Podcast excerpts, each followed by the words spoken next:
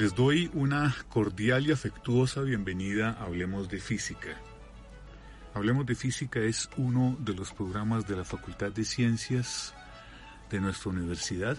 Se trata de continuar el ciclo de los premios Nobel de Física. Con Juan Manuel Tejero. Mantenemos una, una tertulia, una charla. Nunca un conversatorio. Ni más faltaba. Ni más faltaba. Charla, tertulia, ah, bueno, bien amigable y muy espero que las emociones que a veces experimentamos nosotros seamos capaces de compartirlas con ustedes y que ustedes también se emocionen al respecto. El Premio Nobel de Física del año de 1927 fue otorgado a dos personas.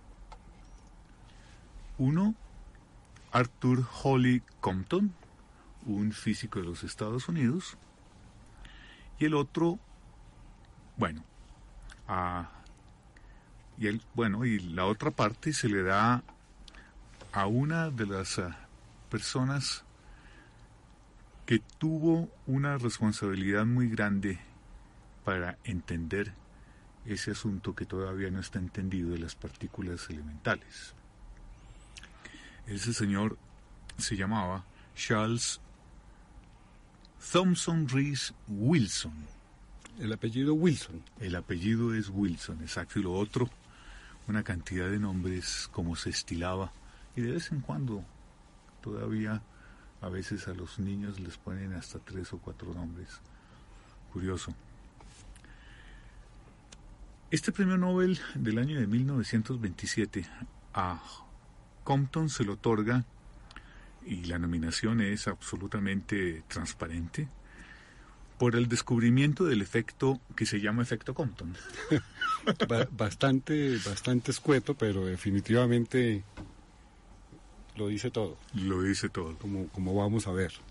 Mientras que a Wilson la nominación es un poquito más eh, elaborada y dice por el método que hace visible la trayectoria de las partículas cargadas al condensar vapor. En pocas palabras, lo que hoy conocemos como la cámara de niebla o cámara de Wilson. Bueno. Así Wilson amerita un, programa porque el tema es bien interesante. Entonces hagamos esta, eh, eh, esta, esta arreglo, Juan Manuel. El de hoy se lo dedicamos a Compton y el de la semana entrante se lo dedicamos a... De acuerdo. Muy bien. Entonces... Uh, eh, vale la pena notar que este es un premio Nobel. En otras ocasiones hay premios Nobel compartidos como alrededor de la misma temática, digamos, alrededor del mismo problema en física o del mismo desarrollo. Estos son aparentemente dos cosas. Como dicen los muchachos, nada que ver aparentemente nada que ver. Aun cuando luego van a entrar definitivamente en una conexión extraordinaria. Pero sí el origen de los trabajos de los dos en sus campos de investigación, pues en primera instancia nada que ver. Sobre todo en esa época. Sí. Unos tres décadas después, la cámara de niebla en los laboratorios de investigación eran como los teléfonos celulares de hoy. Cualquier laboratorio de investigación en física de altas energías debería tener muchísimas cámaras de niebla. Y se pueden hacer de manera sencilla. Son sencillas. Pero volvamos a lo que habíamos, nos habíamos comprometido, Juan Manuel. Compton y el trabajo que él trabaja en rayos X. Si no estoy mal, este va a ser tal vez el último premio Nobel en donde la materia prima son los rayos X. Por lo menos de una manera tan explícita, porque el trabajo de Compton, que es lo que se llama el efecto Compton, y que entre otras curiosidades, en todos los cursos de una introducción a la física moderna es un tema obligatorio, es un experimento seminal en la física. Es, un paradigma. Es un paradigma. Es un paradigma. El efecto Compton, como lo hace precisamente eh, Compton hacia el final. Fue, digamos, la referencia de su experimento final 1922.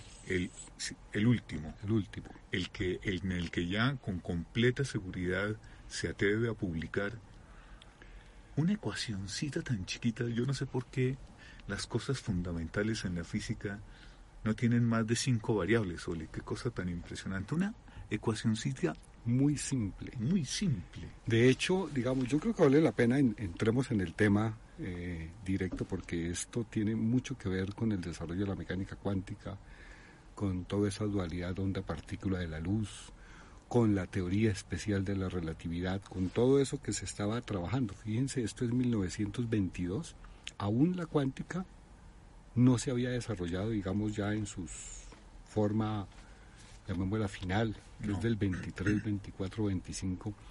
Y este es un trabajo extraordinario, extraordinario, en donde el carácter, ese carácter corpuscular de la luz, que se había comenzado a hablar de él en la época de los cuantos, por Planck, por Einstein, viene a ser una, una, síntesis maravillosa y tal vez uno de los caminos más claros de cómo se comporta la materia.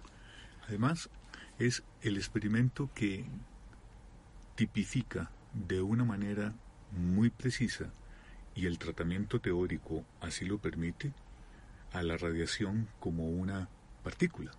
Es el experimento final, el último, el non plus ultra de los experimentos para hacer esa conclusión. Sí, recordemos, pues, Premio Nobel Einstein y su trabajo de 1905 cuando habla del efecto fotoeléctrico, este efecto que la radiación desprende electrones cuando interacciona con la materia. La explicación que da Einstein en ese momento es asumiendo que la energía de las ondas electromagnéticas es transportada por cuantos de luz.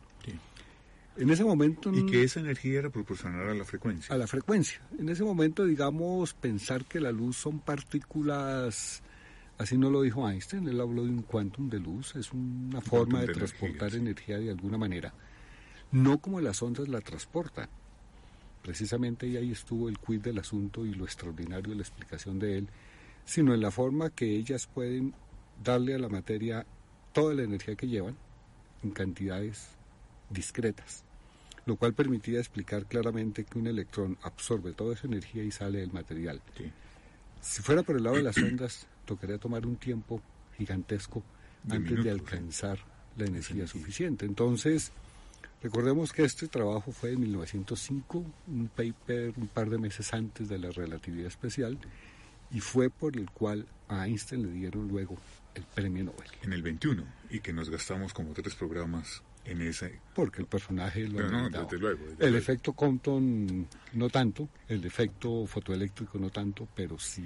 El efecto Compton, Juan Manuel, en términos bien sencillos, resulta de cómo la radiación electromagnética en el rango de los rayos X es dispersada por electrones libres en la materia. Tal vez aquí hay un poquito de jerga muy específica y vale la pena poner en otros términos. ¿Y dónde está el arte del asunto? ¿En dónde está el arte del asunto? Porque las ondas electromagnéticas, como todas las ondas de cualquier naturaleza mecánicas, cuando encuentran los obstáculos se dispersan. Sí.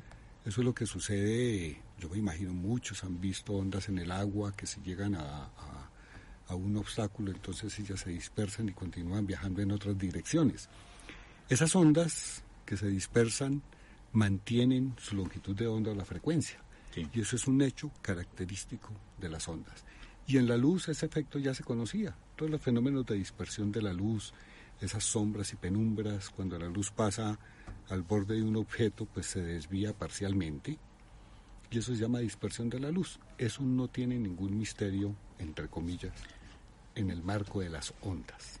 La Característica fundamental del efecto Compton es que estas ondas especiales que se utilizaron en el experimento eran rayos X, es decir, ondas electromagnéticas cuyas longitudes de onda era del orden de los angstrom, es decir, longitudes de onda muy pequeñas, y que además, como hemos venido hablando desde la época de Röntgen, de la época de Barkla, ya se tenía, de Max von Laue, ya se tenían procedimientos bien precisos para la determinación de la longitud de onda de esas ondas electromagnéticas, en donde al ser las longitudes de onda tan pequeña, significa que la frecuencia es muy alta y por consiguiente estamos hablando de ondas de alta energía en los términos en que lo puso Einstein por allá en 1905, en la medida en que los cuantos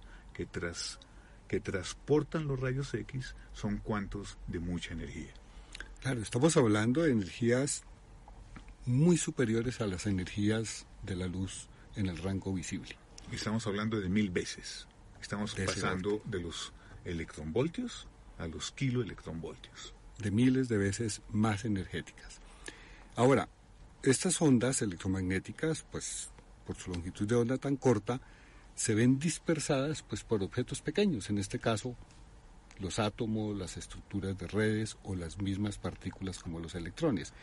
Y uno espera, y se espera de las ondas, que al interaccionar con estos objetos se dispersen. Eso efectivamente sucede en los rayos X.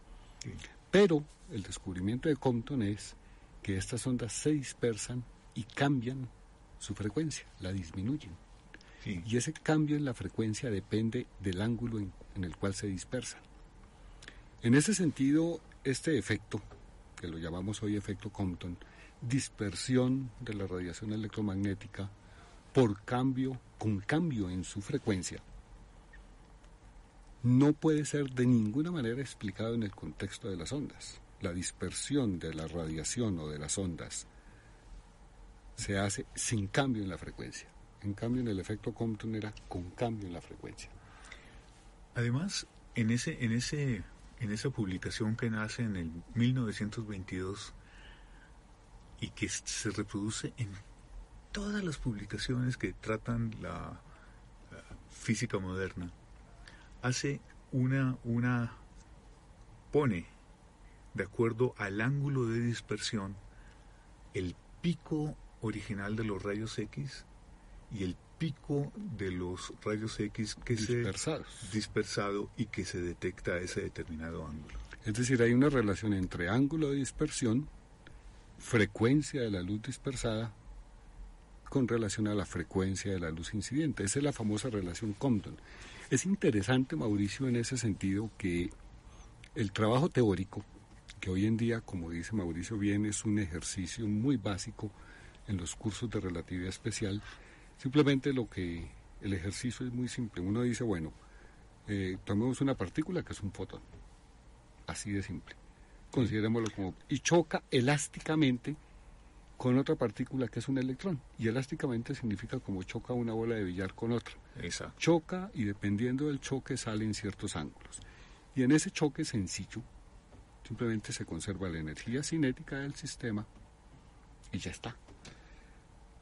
Con un ítem, como dicen los abogados, que ese choque no es un choque que se podía explicar con la mecánica clásica sino como las energías involucradas eran altas, hay que utilizar una mecánica relativista.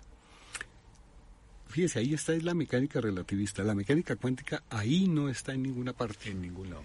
De manera directa. Claro, uno podría pensar en, en asumir la luz como partícula, puede que allí esté la mecánica cuántica. Eh, eh, Pero realmente no era no. No se requiere en absoluto mecánica cuántica para estudiar el efecto Compton.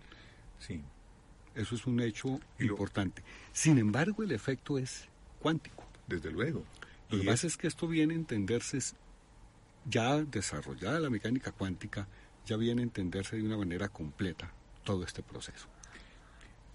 Además, Juan Manuel, cuando uno mira la forma tan increíblemente simple en que en el mismo Compton y sus colaboradores concluyen en que el cambio en la longitud de onda de los rayos X es proporcional a una constante por 1 menos el coseno del ángulo en el que se hace la dispersión. Trivial. todo. Increíblemente sencillo. Esa constante que contiene, esa constante contiene tres constantes impresionantes. La primera es la constante de Planck. Que puede o no estar, digamos, desde el punto de vista relativista hay que aclararlo, el hecho de que allí en esta ecuación aparezca la constante de Planck no significa que su tratamiento sea per se cuántico. No. Simplemente la hipótesis que esa partícula de luz, su energía cinética... Es arrastrar eso. Es, simplemente, arrastrar esa, la constante por la frecuencia. O sea, uno allí enmascara esa energía a través de la constante por la frecuencia. Y esa constante proporcionalidad está dividida por la masa del electrón. En reposo. En reposo, que, es una tenía claro, Y que ya se tenía claro que era y lo que por la velocidad de la luz. Impresionante, ¿no? Involucraba tres constantes extraordinarias. Y fundamentales de la Y fundamentales. La masa del electrón, la constante de Planck y la velocidad de la luz. Así de sencillo. Y como digo, esto es, si uno lo quisiera ver, en retrospectiva de esto, sería una demostración absolutamente directa y categórica de la teoría especial de la relatividad. Después de eso uno diría, en el 23 debieron darle el premio Nobel a Einstein por la relatividad. Esto es un ejercicio sí. Sí. donde se aplica la relatividad en toda su estructura y concepción. Y, además, como lo dijimos hace un, un ratico, es un ejercicio trivial en donde se coge una partícula altamente energética, se pone a chocar con una partícula que estaba en reposo y se ve qué pasa de acuerdo con el ángulo de dispersión. Ahora, vale la pena aquí, ya antes de que el programa se nos acabe, comentar un par de, temas sobre el efecto Compton. Digamos, más allá de, de su significado, sus implicaciones, el efecto Compton hoy en día es uno de los instrumentos, digamos, fundamentales para entender cuando observamos el universo. Porque el efecto Compton sucede de manera extraordinaria en el universo y eso es lo que nos permitió comprender muchas cosas.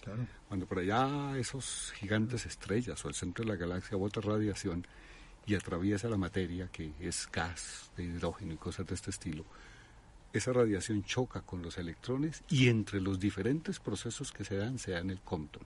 Entonces fíjense, ¿qué hace cuando una radiación o un fotón, llamémoslo así para hablar en el lenguaje de este programa, choca contra un electrón libre por ahí en el medio interestelar, él pierde un poquito de energía. Entonces es una forma de ir relajando esa energía intensa que botan estos cuerpos extraordinarios. Y uno estudiando esa, todo ese espectro, todo eso lo que sucede allí puede entender qué procesos están sucediendo. El efecto Compton es un método de termalizar el universo. Sí, sí, sí, sí. Y además de determinar densidades relativas de materia, y bueno, es decir, montones de cosas. Es, terriblemente útil. es, una cosa extraordinariamente útil. Es importante decirlo también que viene a entenderse en todo su contenido y con todos sus efectos solamente hasta, yo creo que los años 50, cuando ya se desarrolla la teoría cuántica de las partículas elementales, o lo que hoy llamamos teoría cuántica de campos. Allí vuelve otra vez el efecto Compton ya visto en toda su extensión y en todo su proceso, con toda esa herramienta y ese andamiaje cuántico, y comienzan a explicarse muchas más cosas que aparecen en el experimento de lo que uno puede explicar de entrada. Entre otras curiosidades, parte de esa estructura es lo que se llama la electrodinámica cuántica, y Feynman le dan un premio Nobel por, eso, ese tipo por, de e, cosas. por ese desarrollo. ¿Por qué no hablamos un poco, Juan Manuel, de, de las características de la biografía de, ya para finalizar, Compton, como dijo Mauricio, él nace en 1892, el 10 de septiembre, en Ohio, en Worcester. Sí, un pueblo parece que no demasiado. Un pueblo no significativo, y él muere en 1962, el 15 de marzo, en Berkeley. Él tiene, digamos, en su, su carrera, él estudia en Princeton, él es profesor de la Universidad de Chicago, y allí dirigió el laboratorio donde se hizo la primera reacción nuclear controlada. Hoy en día en Chicago está el famoso laboratorio el Fermi. de Fermi, el Fermilab, y por esa razón Compton participó del proyecto Manhattan de una forma bastante significativa. Esa es, digamos, su parte oscura de la, carrera. Parte, la parte, digamos así, medio chismosa de la involucra, de cómo Compton se involucra en el proyecto Manhattan es interesante. Existía una oficina en los Estados Unidos civil, civil, que se llamaba ah, la Oficina del, de la Investigación Científica y Desarrollo. Una cosa más o menos tranquila, la OSRD, y él estaba involucrado en actividades de lo que usted mismo dice. Inmediatamente la energía nuclear es una cosa terriblemente atractiva y resulta que en el año de 1942, mientras que Compton estaba a cargo de esta oficina, los militares la toman y se queda el proyecto Manhattan. Y por razones bien curiosas y que después tal vez tengamos oportunidad de ver, el director de ese proyecto Manhattan es el famoso OPI, Robert Oppenheimer, que después cae en las garras de McCarthy. ¿Qué tal eso? Esa es, esa es una historia, no, lo del proyecto Manhattan es una cosa, ya comentamos en el Nobel de Frank, que todo lo que esto significó y todo lo que esto implicó, tal vez no pudimos darle todos los detalles del proyecto Manhattan, pero creo que tendremos oportunidad más adelante de golpe incluso, de volverlo a tocar con algunos otros noveles. No sé, de golpe incluso podemos hacer una especie de, de paréntesis y es que hay, hay muchísima literatura y mucha información para esto. Pero se nos acabó el tiempo, Juan Manuel. Bueno, logramos Compton como era nuestro objetivo. Nos faltó un, un poquito, entonces yo voy a pedir con, un, con algo de de misericordia de nuestros oyentes, nombrar algo que resultó bien importante porque Compton también fue un filósofo. Finalizó su vida también por esos lados. Entonces vamos a ver cuál era la filosofía que defendía Compton, porque es bien interesante. Juan Manuel, gracias por la tertulia. Bueno, hasta la próxima semana con Wilson. Con Wilson, muy bien. Para ustedes un abrazo y que les vaya muy bien.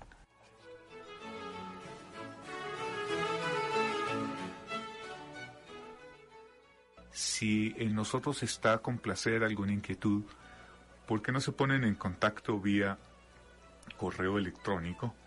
Eh, mi dirección es jmgarciaca.unal.edu.co y le dejo a Manuel es jmtejeiroes.unal.edu.co Entonces, cualquiera de esas dos direcciones pueden, a cualquiera de esas dos direcciones pueden dirigirse y con mucho gusto si está en nuestros conocimientos o por lo menos averiguamos para tratar de absorberlas.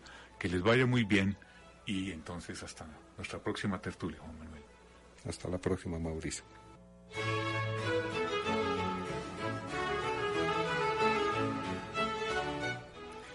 Hablemos de física se grabó en los estudios de UN Radio con la gentil colaboración de Giovanni Castillo.